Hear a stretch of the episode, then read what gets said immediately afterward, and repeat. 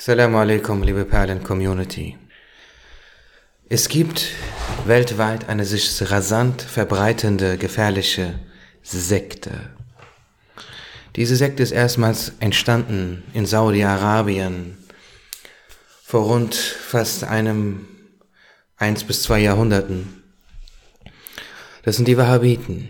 Die Wahhabiten sind eine radikale Bewegung, die jetzt sehr viel Aufmerksamkeit bekommen durch die sozialen Medien und YouTube. Sie präsentieren sich als Sheikhs und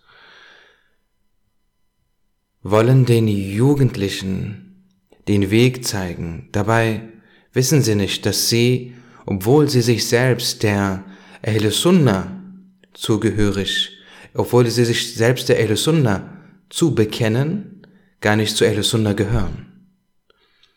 Denn um zu Ahl Sunnah wal Jama'a gehören zu können, gibt es Voraussetzungen. Die Behauptung, man wäre Ahl Sunnah oder Sunnite, muss man auch beweisen. Man kann nicht einfach eine Behauptung aufstellen und dann aber das sagen, was der Ahl Sunnah zuwider ist. Die Glaubenssätze, die Glaubensrichtung der Wahhabiten hat mit der, hat mit der Ahl Sunnah rein gar nichts zu tun. Und genau darüber möchte ich euch vorlesen. Also, Bismillahirrahmanirrahim. Ich lese vor aus dem Buch Der Weg der Ahl Sunnah. Dieses Buch, als wir damals die Aktion gestartet haben und, und dieses Buch verschenkt haben, in dem genau die Wahhabiten entlarvt werden, beim Namen genannt werden, sind die Wahhabiten, die sind durchgedreht. Natürlich dreht man durch, weil man merkt, man ist in Gefahr. Denn dieses Buch ist eine Gefahr für sie. Denn dieses Buch entlarvt sie. Die Maske fällt. Denn sie haben jetzt heute immer noch, sie genießen die Aufmerksamkeit der Jugend. Denn die Jugend weiß gar nicht, was ein Wahhabit ist. Sie kennen nicht die Grenzen der Ahl Sunnah. Sie wissen nicht, wo es beginnt und wo es aufhört. Die Wahhabiten haben damals behauptet, dieses Buch enthält, würde viel Schirk enthalten. Das tun sie immer noch. Auch jetzt haben wir die, haben wir eine Buchaktion gestartet und auf TikTok äh, gibt es ein Video, das gegen diese Aktion gestartet wurde. Dabei haben wir diese Buchaktion gestartet, ohne einen Gewinn davon zu erzielen. Im Gegenteil, wir machen finanziell einen sehr großen Minus damit. Weil wir machen es für Allah den Erhabenen. Diese Werke sind verfasst worden von den großen Gelehrten von vor Jahrhunderten. Das sind keine, das sind keine Menschen, die drei plus fünf plus x Jahre Islam studiert haben. So jemanden nennt man noch keinen Gelehrten. Um ein Gelehrter zu sein, braucht es viel mehr. Wer diese Bücher liest, der kann, in diesen Büchern steht geschrieben, welche Voraussetzungen es gibt, bis man jemanden einen islamischen Gelehrten nennen darf. Also ich lese vor aus dem Buch Der Weg der Ahl Sunnah, ab Seite 79. Bismillahirrahmanirrahim. Abdul Wahab, der Vater von Mohammed, war ein rechtschaffener Muslim. Er selbst und die Gelehrten in Medina sahen, dass sein Sohn einen falschen Weg einschlagen würde und empfahlen allen, sich nicht auf Gespräche und Diskussionen mit ihm einzulassen. Also ihr seht, der eigene Vater wusste, dass sein Sohn gefährlich war. Dieser Sohn von dem geehrten Herrn Abdul Wahhab, ist der Begründer der Wahhabiten. Er verkündete im Jahre 1737 den Wahhabismus. Er bemängelte und kritisierte die Ijtihade, das heißt die Rechtsurteile der, genau, Rechtsurteile der Gelehrten der Ahl Sunnah. Er ging sogar so weit, die Muslime, die der Ahl Sunnah angehören, als Ungläubige zu bezeichnen. Er sagte, dass derjenige, der die Gräber der Propheten oder der Freunde Allahs, Eulia, besucht und sie dort mit Worten wie O Prophet Allahs oder O Abdul Qadir anspricht, zu einem Götzendiener Mushrik wird. Nach dem Wahhabismus wird jeder, der sagt, dass irgendjemand oder irgendetwas außer Allah dem Erhabenen irgendeine Tat ausübt, irgendetwas bewirkt, zu einem Mushrik, also zu einem Kafir. So wäre zum Beispiel jemand, der sagt, Jene Medizin hat meinen Schmerz gelindert oder am Grabe jenes Propheten oder jenes Wali, Gottes Freundes, hat Allah mein Bittgebet angenommen zu einem Mushrik. Um diese Ideen zu untermauern, führte er den Koranvers, nur dich allein bitten wir um Beistand und Hilfe, also Iyak, Iyak nasta'in aus der Surah Al-Fatiha und die Verse, die das Gottvertrauen, Tewekkul verkünden, als Beweise an. Ne? Also die Wahhabiten behaupten, dass, dass wenn jemand sagt, dass irgendjemand etwas tut außer Allah, ein Muschrik werden würde. Ne? Darüber, darauf gehen wir jetzt genau ein. Ich äh, halte mich gerade schwer, weil ich will eigentlich hauptsächlich lesen.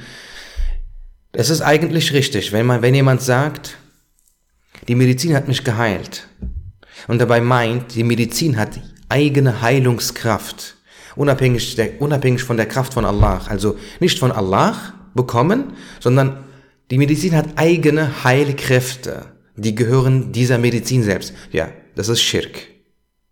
Das ist auch richtig. Die Wahhabiten behaupten,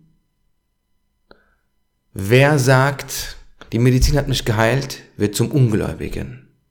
Dabei sagt kein Muslim, die Medizin, die Medizin hat mich geheilt, in einem Schirk-Sinne. Kein Muslim, der sagt, ich habe Aspirin genommen, ich habe keine Kopfschmerzen mehr, meint dabei, dass der Aspirin eine ureigene Kraft hat, die von der Kraft Allahs unabhängig ist und dass die Medizin, die über die Aspirin erschaffen wurde, nicht von Allah erschaffen worden ist. Kein Muslim meint das. Kein Muslim meint das. Ja? Also sie führen dann als Beweis vor, es sagen so bilach, iya kanastain, ne? O Allah, nur dich bitten wir um Beistand und Hilfe. Und generell äh, alle anderen Verse, die den Tewekkul verkünden. Und Gottvertrauen. Die korrekten Erklärungen dieser Verse seitens der Gelehrten der El-Sunnah und die Themen Tawhid Einheitslehre und Tawakkul sind im zweiten Teil des Buches Sa'adat Abadiyya im Abschnitt Tawakkul ausführlich erklärt. Wer dort nachliest, wird die richtige Bedeutung von Tawhid verstehen. Er wird auch sehen, dass die Wahhabiten, die sich Muwahidun, Anhänger des Tawhid nennen, keineswegs Muwahidun sind. Worte zeigen nicht, wie du bist, sondern deine Taten. Deine Werke sind es, die dein Intellekt verraten. Ne, die behaupten, Muwahidin zu sein, dabei haben sie damit nichts zu tun. In dem Buch Al-Usul al-Arba'a fi Tardid al-Wahhabiyya heißt es auf Persisch, die Wahhabiten und andere Madhablose, also Rechtsschullose, ne, Wahhabiten lehnen die Rechtsschulen ab. Die Wahhabiten und andere Madhablose, wie sie, wie sie begreifen nicht, was Majaz, Metapher und Isti'ana, Bitte um Beistand und Hilfe bedeutet. Ne? Iyaka na'budu wa iyaka nasta'in. Das kommt vom Wort Isti'ana. Isti'ana bedeutet Bitte um Beistand und Hilfe. Also Wahhabiten und andere Rechtszulose wie sie begreifen nicht, was Metapher, was eine Metapher bedeutet. Sie, bedeutet, sie wissen nicht, was Isti'ana bedeutet. Sie verstehen es nicht und sie, und sie weigern sich, es zu verstehen. Wenn jemand sagt, dass er eine Tat verrichtet habe, sagen sie sogleich, selbst wenn diese Aussage nur metaphorisch gemeint war, dass dies Schirk, Beigesellung und Kufr Unglaube sei. Dabei erklärt Allah der Erhabene an vielen Stellen im edlen Koran, dass er derjenige ist, der die Taten ausführt und die Menschen nur metaphorisch als Täter genannt werden. In Vers 57 der Surah Al-An'am und in einem Vers der Surah Yusuf heißt es sinngemäß, das Urteil gehört allein Allah. Das heißt, er ist der alleinige Richter. Im, vierten, im 64. Vers der Surah Nisa heißt es sinngemäß, Sie sind nicht eher Gläubige, bis sie dich zum Richter in den strittigen Sachen machen, die zwischen ihnen auftreten. Im ersten Vers wird verkündet, dass Allah der eigentliche Richter ist. Im zweiten Vers wird verkündet, dass metaphorisch gesprochen auch Menschen als Richter bezeichnet werden können. Jeder Muslim weiß, dass es allein Allah der Erhabene ist, der ins Leben bringt und sterben lässt. Denn in Vers 56 der Sure Yunus heißt es sinngemäß, allein er ist es, der Leben gibt und sterben lässt. Und in Vers 42 der Surah Sumar heißt es sinngemäß, Allah der Erhabene nimmt die Seelen der Menschen zur Zeit ihres Sterbens. Im elften Vers der Surah Sajda heißt es sinngemäß und metaphorisch gesprochen, es ist der mit dem Tode beauftragte Engel, der euch das Leben nimmt. Sagen Sie billah, wukila bikum. Yani, in den ersteren Versen sagt Allah, dass er es nimmt, dass er die Leben nimmt, dass er es ist, der die Leben nimmt. In dem anderen Vers sagt Allah der Erbene, dass es der mit dem Tode beauftragte Engel tut. Es ist eine Metapher. In Vers 30 der Surah Al-Ma'idah heißt es sinngemäß, der Sohn von Adam a.s. tötete seinen Bruder. Dieser Vers widerlegt ganz eindeutig, der Ansichten der Wahhabiten und legt sie bloß. Es ist allein Allah, der den Kranken Heilung gibt. Denn im 80. Vers der Surah Shu'ara heißt es sinngemäß, und wenn ich krank bin, ist er, es, ist er es, der mich heilt. Und in Vers 49 der Surah Al Imran berichtet Allah der Erhabene, dass Isa a.s. sinngemäß sagte, und ich heile den Blindgeborenen und den Aussätzigen und mache die Toten mit Allahs Erlaubnis lebendig. Mit Aussätziger ist hier der, ist hier die Vitiligo, Vitiligo oder Weißfleckenkrankheit genannte Hautkrankheit gemeint. Hierbei verliert die Haut ihre Farbe. Auf der Haut entstehen große weiße Flecken. Sie wird auch Albinismus genannt, wenn der ganze Körper weiß ist.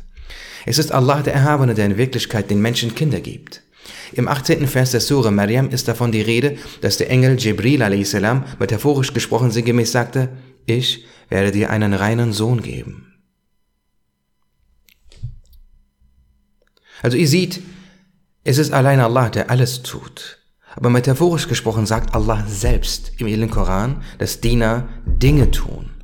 Der wahre Eigner des Menschen, das muss man nicht nur auf Kind geben, Leben nehmen, heilen beziehen. Das kann man auf alles, jedes, jeden Verb im Wörterbuch beziehen. Es ist allein Allah, der alles tut und alles erschafft. So. Der wahre Eigner des Menschen ist Allah der Erhabene. Die sinngemäße Bedeutung von Vers 257 der Surah Al-Baqarah verkündet dies ganz klar. Allah der Erhabene ist der Freund und Beschützer der Gläubigen. Im 56. Vers der Surah Al-Ma'idah nämlich sinngemäß, Euer Beschützer ist Allah und sein Gesandter. Und in Vers 6 der Surah Al-Ahzab, der Prophet steht den Gläubigen näher als sie sich selbst. Verkündet Allah der Erhabene, dass metaphorisch gesprochen auch der Mensch ein Beschützer sein kann. Ne? Also, wenn man sagt, wenn man, zu jemandem, wenn man zu jemandem sagt, beschütze mich, oder wenn man sagt, ja, Rasul Allah, beschütze mich. Wie kann das Schirk sein, wenn es im edlen Koran steht? Euer Beschützer ist Allah und sein Gesandter. Im 56. Vers der Surah Al-Ma'idah. Und so sie widersprechen sich selbst. Ebenso ist der einzige wirkliche Helfer Allah der Erhabene. Er hat seine Diener aber auch metaphorisch gesprochen Helfer genannt.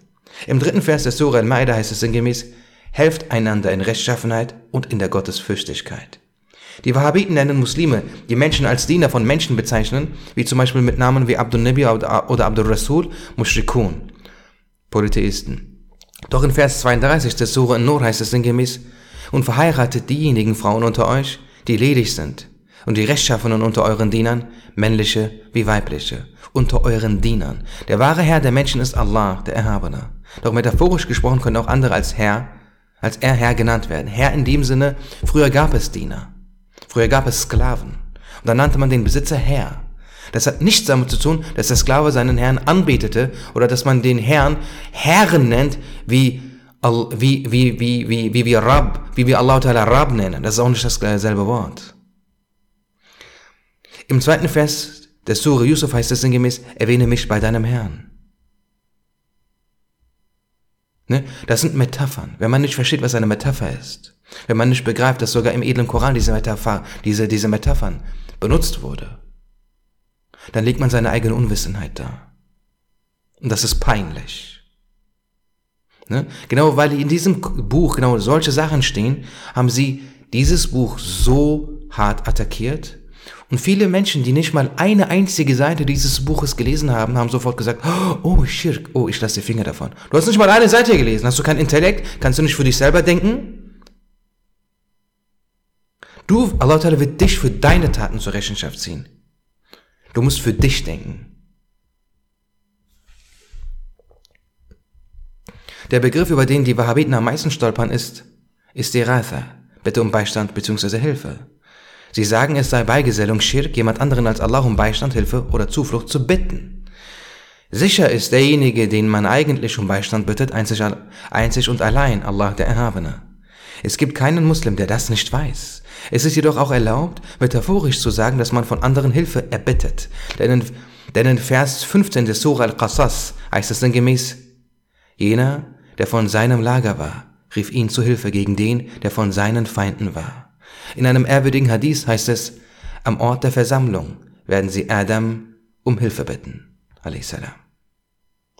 In einem ehrwürdigen Hadith, der im Hisnul Hassin aufgezeichnet ist, heißt es, Wer um Hilfe bittet, soll sagen, O Diener Allahs, helft uns. In diesem ehrwürdigen Hadith wird angewiesen, nach jemand Abwesendem zu rufen und von ihm Hilfe zu erbitten. Hier endet das Zitat aus dem Buch El-Usul al-Arba'a. Dieses Buch ist auf Persisch und wurde 1928 in Indien und 1975 in Istanbul gedruckt. Der Autor dieses Buches ist Muhammad Hassan Jan Sahib, einer der Nachfahren von Imam al-Rabbani, In seinem Buch Tariqun Najat gibt Jan Sahib den Wahhabiten und anderen Rechtsschullosen detaillierte Antworten. Dieses Buch ist im Original auf Arabisch und wurde zusammen mit einer Übersetzung ins Urdu 1976 erneut in Istanbul gedruckt. Jedes Wort hat eine bestimmte Bedeutung. Dies nennt man die eigentliche Bedeutung eines Wortes.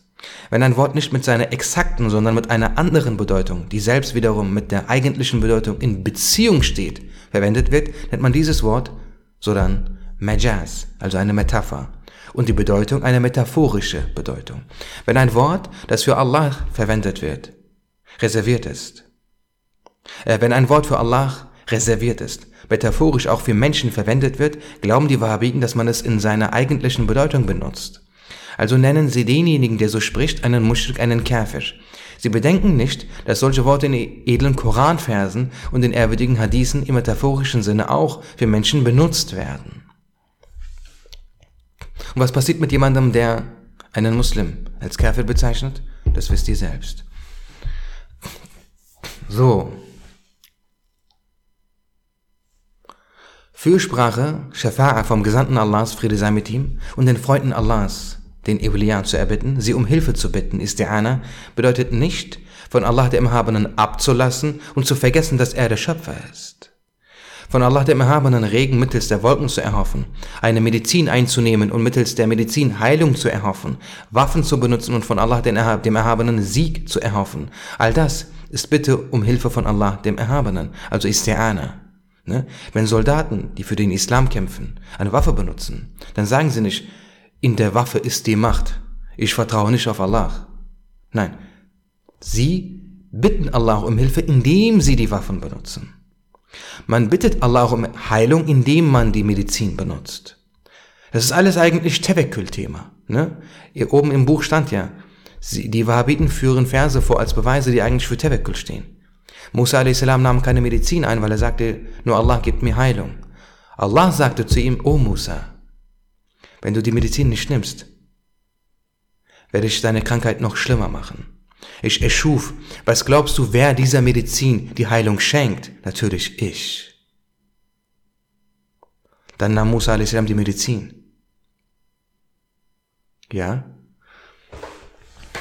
Und ähm, so, All diese Sachen sind Gründe, Anlässe und Mittel. Auf Deutsch heißt es Gründe, Anlässe, Mittel. Auf Arabisch heißt es einfach Sebeb. Sebeb. Oder Esbab im Plural. Allah der Erhaben erschafft und bringt alles durch Gründe, Anlässe und Mittel hervor. Allah kann auch eine, Allah braucht keine Regenwolke, um es regnen zu lassen. Allah braucht nicht mal Wasser, um dich, um deinen, um deinen Durst zu beseitigen. Aber all das ist die Kausalität, all das ist die Dualität, all das ist die Welt, in der wir leben. Allah Ta'ala, das ist Sunnatullah, das ist Sunnatullah fil Khalq. Das ist Allah Ta'ala's Gewohnheit. Und darin liegt Hikmah, darin liegt Weisheit, die Allah Ta'ala kennt. Allah der Erhaben erschafft und bringt alles durch Gründe hervor. Sich entlang der Gründe und Anlässe zu bewegen, die Mittel zu ergreifen, ist kein Schirk. Alle Propheten, salam, haben die zur Verfügung stehenden Mittel verwendet. So wie man zum Brunnen geht, um Wasser zu trinken, das Allah erschaffen hat, oder zum Bäcker, um Brot zu besorgen, das auch er erschaffen hat, oder so, wie man Kriegsgerät herstellt und den Umgang mit ihm erlernt, damit Allah der Erhabene Sieg verleiht, wendet man ebenso sein Herz den Seelen des Propheten oder der Eulia zu, damit Allah der Erhabene die Dua, die Bittgebete erhört.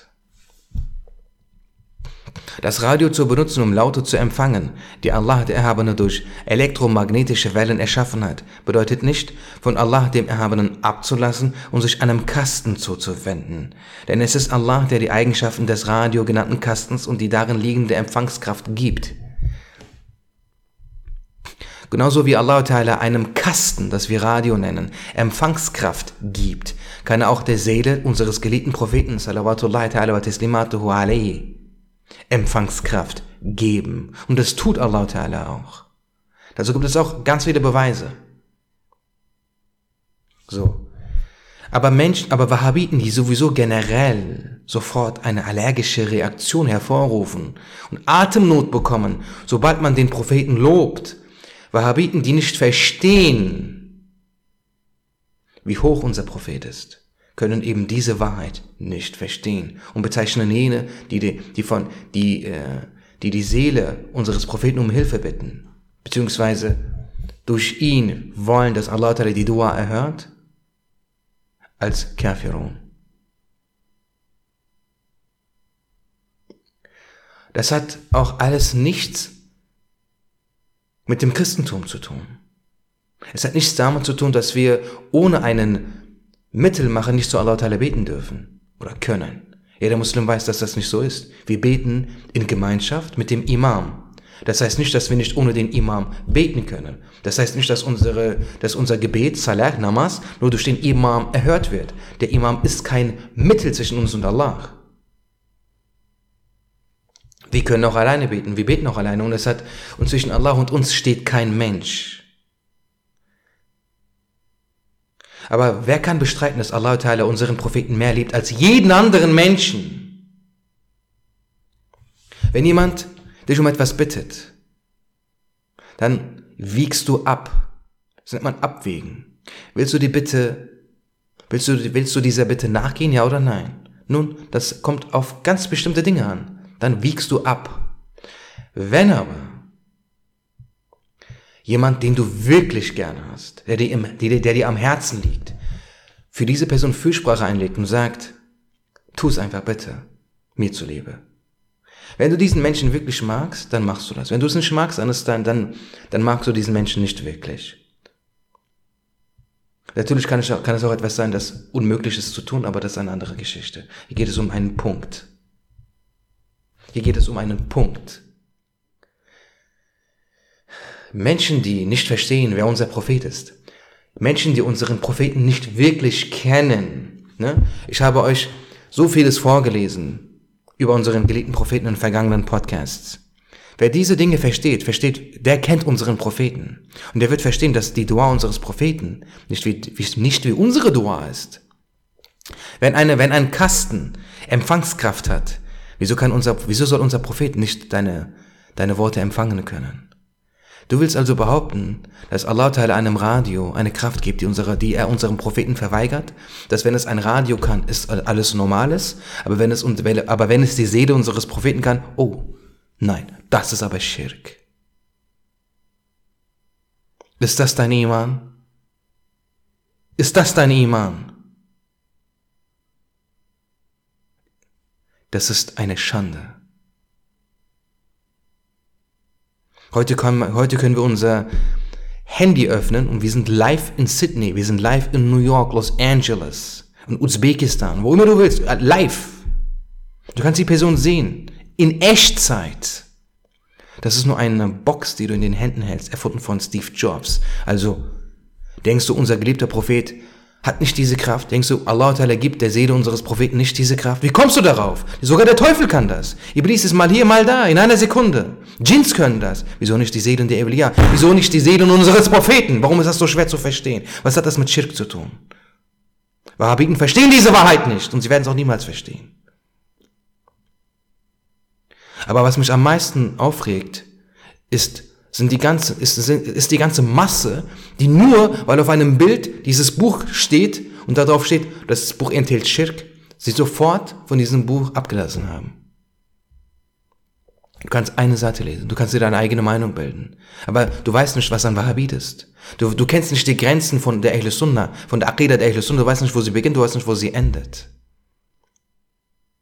Es ist aber deine Aufgabe, das zu erlernen. Und Wissen hat es keine Entschuldigung.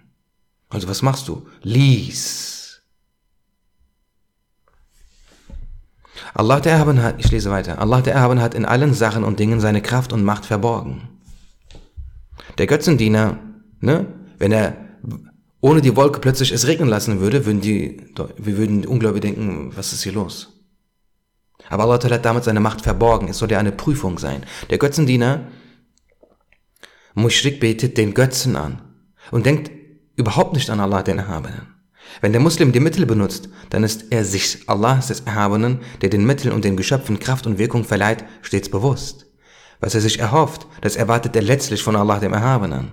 Er ist sich dessen bewusst, dass das Ergebnis von Allah dem Erhabenen kommt. Aus der Bedeutung des oben erwähnten Verses wird klar, dass dies so ist.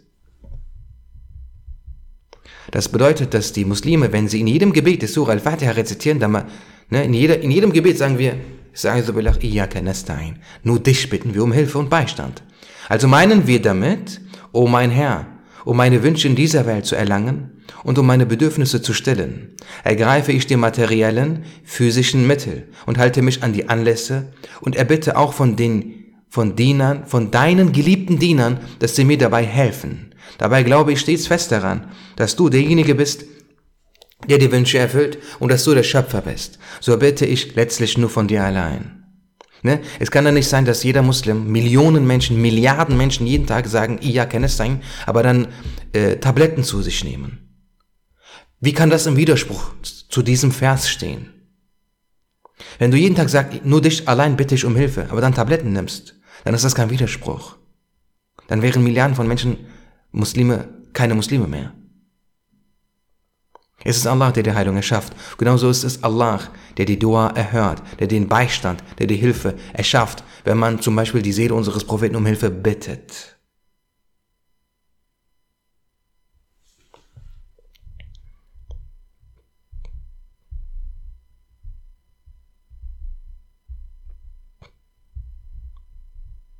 Oder wenn man sagt, oh Allah, Erfülle mir meinen Wunsch zur Liebe deines geliebten Propheten, sallallahu alaihi wasallam. Allah Ta'ala erhört das.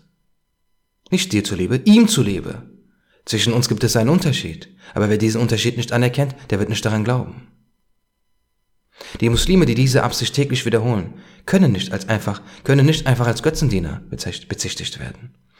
Hilfe von den Seelen der Propheten und der Eulia zu erbitten bedeutet, sich an diese Mittel zu halten, die Allah der Erhaben erschaffen hat dass derjenige, der so verfährt, kein Götzendiener ist, sondern ein, auf, sondern ein aufrichtiger Muslim, verkündet dieser Vers der Surah Al-Fatiha klar und deutlich. Das heißt, es ist in Wahrheit dieser Vers, der zeigt, dass genau das kein Schirk ist.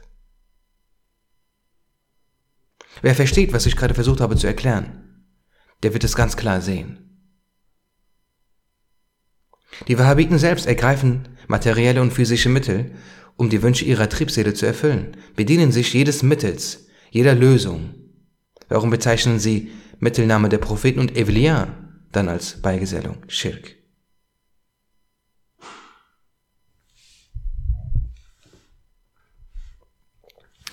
Da die Worte von Ibn Abdul Wahab ihren Triebseelen schmeichelten, wurden sie von denen, deren religiöses Wissen knapp war, leicht akzeptiert. Sodann bezeichneten sie die Gelehrten der Ahl-Sunnah und die Muslime auf dem rechten Weg als Ungläubige. Die arabischen Emire fanden die Annahme des Wahhabismus geeignet, um ihre Positionen zu stärken. Sie zwangen die arabischen Stämme, den Wahhabismus anzunehmen. Wer dies nicht tat, wurde getötet. Die Landbevölkerung fürchtete ein solches Schicksal und begab sich unter den Befehl des Emirs von Dar'iyya, Muhammad ibn Saud. Der Name kommt dir bekannt vor, ja, genau, Saudi-Arabien, nach ihm ist es benannt. Den Söldnern des Emirs passt es in den Kram, den Besitz, das Leben, die Ehre und die Frauen derer, die keine Wahhabiten wurden, zu plündern. Die haben das gemacht, die haben das in Arabien gemacht. Die haben die Frauen und Töchter von muslimischen Menschen einfach versklavt. Das ist der Ursprung des Wahhabismus.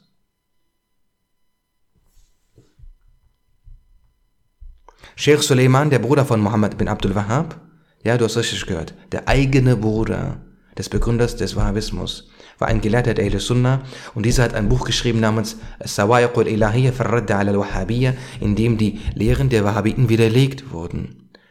Trug er dazu, damit trug er dazu bei, ihre Verbreitung zu behindern. Dieses wertvolle Buch wurde im Jahre 1306 nach Hejra gedruckt und später 1975 nach Christus in Istanbul erneut gedruckt. Die Lehrer von Mohammed bin Abdul Wahhab, die begriffen, dass er einen gefährlichen Weg einschlug, schrieben, Detail, de, schrieben detaillierte Antworten auf seine wirren Schriften. Sie erklärten, dass er vom wahren Weg abgekommen war. Sie bewiesen, dass die Wahhabiten die Verse des edlen Korans und die ehrwürdigen Hadithe falsch deuteten. Doch all dies führte nur dazu, dass sich der Hass und die Feindschaft dieser Menschen gegen die Muslime nur steigerte. Es gibt so viele, es gibt hunderte, vielleicht tausende Bücher, die der, dessen Titel endet mit Raddu al-Wahhabiyya oder Firraddu al-Wahhabiyya. Tausende. Tausende Gelehrte haben tausende Bücher geschrieben.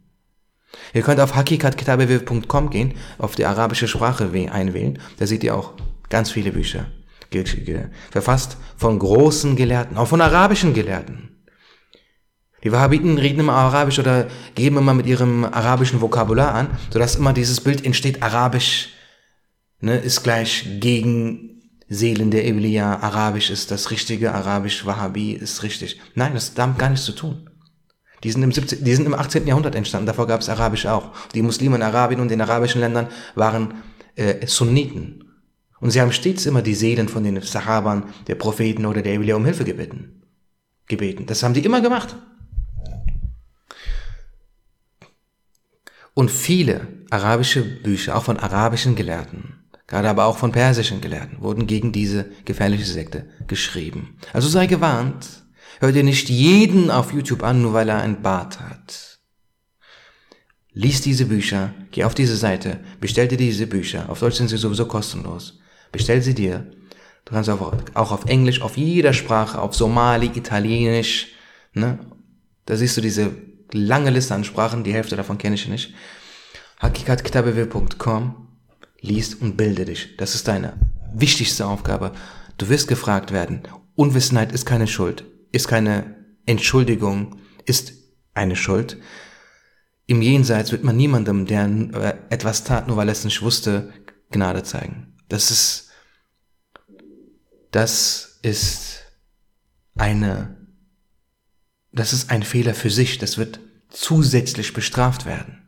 Der Islam duldet keine Unwissenheit, denn der größte Feind des Islam ist Unwissenheit. Diese Typen können sich doch nur verbreiten, weil es Unwiss, weil Unwissenheit herrscht.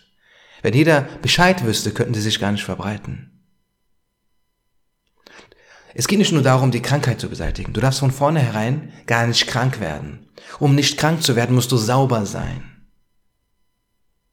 Also die Hygiene kommt vor der Therapie. Und die allererste Hygiene vor allem Übel, vor jedem Übel ist Wissen aber das richtige Wissen aus der richtigen Quelle. Und das sind die Werke der Ahlus Sunnah, der Gelehrten der.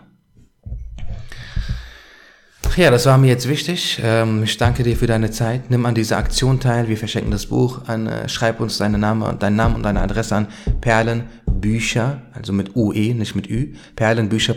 Äh, perlenbücher at gmail.com. Masalama, assalamu alaikum.